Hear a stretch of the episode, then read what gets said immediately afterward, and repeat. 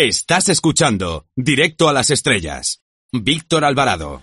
Todos hemos alucinado con el poderío visual y la capacidad imaginativa desplegada por Steven Spielberg. Sin embargo, a lo mejor no hemos caído en su mensaje oculto. Por esa razón contamos en nuestros micrófonos con Federico Alba, autor del Cine Fantástico de Spielberg, editado por Encuentro. Buenas tardes. Hola, buenas tardes. El subtítulo del libro nos ha parecido muy esclarecedor. Padres ausentes, niños perdidos. ¿Nos lo puedes explicar?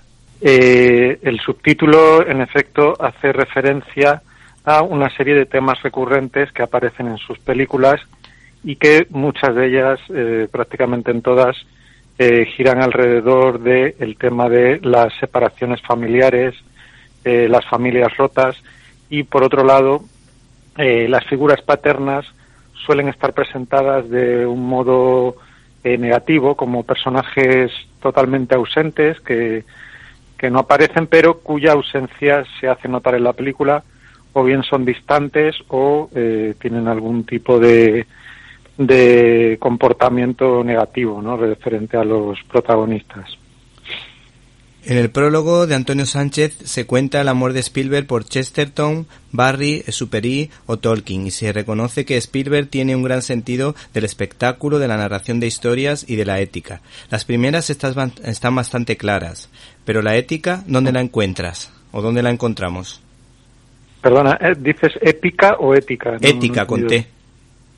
Con T. Sí. Bueno, eh, el, cine de Spielberg, en, efecto, eh, es un cine ético, ¿no? Por cuanto los personajes, digamos que que tienen unas unas claves de comportamiento que tienden hacia el bien, ¿no? Eh, se pueden equivocar, pero son personajes eh, éticos, ¿no? Son personajes que, que tienden al bien y a, y, a no querer hacer daño, ¿no? Digamos que no hay, no hay un protagonista en Spielberg que eh, pretendidamente dañe a, otra persona o tenga un comportamiento antiético, sino que son personajes que, que se pueden perder, que pueden equivocarse, que pueden eh, pueden perder su camino, digamos, pero siempre con, con una clave ética, yo creo que sí que, que marca a todos estos personajes. Ahora, si te parece, analizamos algunos detalles empezando por ET, donde la separación y los personajes del montón tienen mucho protagonismo. ¿Qué nos puedes decir del mensaje de esta película que, por cierto, ya han visto mis hijos pequeños y han disfrutado mucho?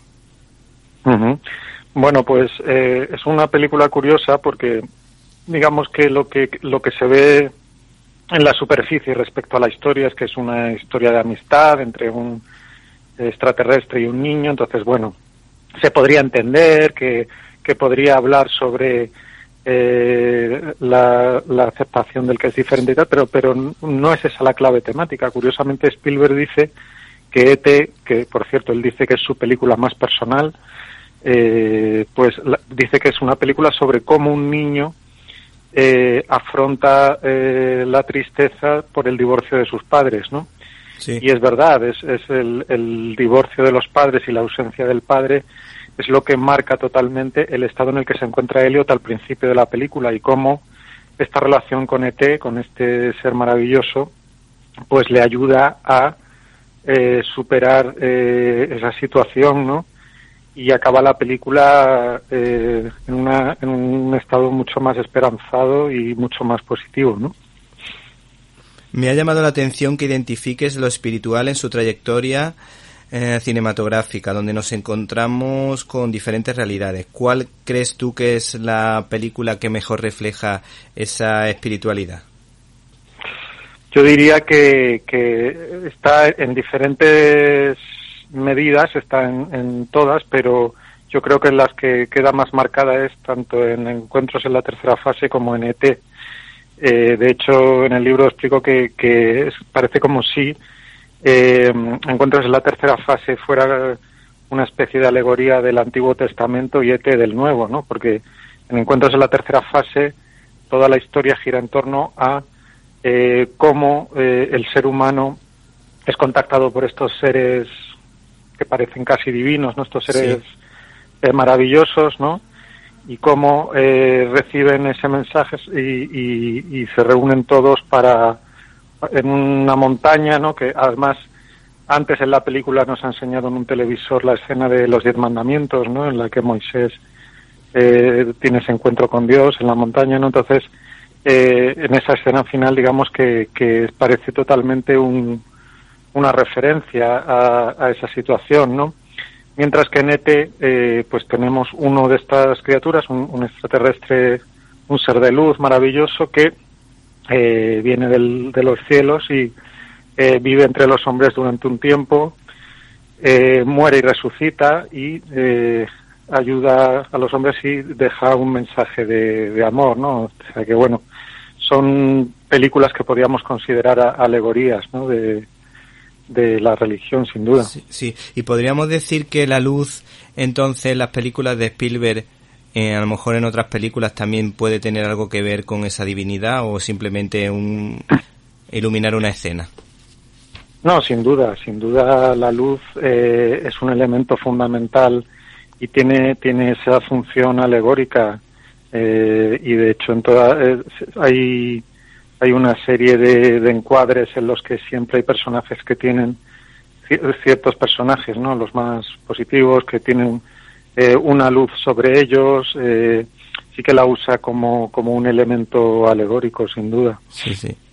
Eh, todos hemos vibrado con los ataques del tiburón que rompieron la taquilla. Siempre me ha parecido interesante el tridente de actores que se enfrenta a la bestia por sus enfrentamientos dialécticos. ¿Qué nos puede decir de estas conversaciones entre esos personajes? Sí, realmente la dinámica es, es muy divertida y a la vez muy interesante, ¿no? Entre, entre los tres personajes, porque además eh, representan acercamientos muy distintos a la realidad, ¿no? Por un lado tenemos a Quinn, que es el, pescador, ¿no? Que tiene eh, esta experiencia con los tiburones, que ha sido pescador toda su vida, que los conoce eh, por su propia experiencia, que los odia por, por, por la experiencia que tuvo. ¿Te está gustando este episodio? Hazte fan desde el botón apoyar del podcast de Nivos. Elige tu aportación y podrás escuchar este y el resto de sus episodios extra. Además, ayudarás a su productor a seguir creando contenido con la misma pasión y dedicación.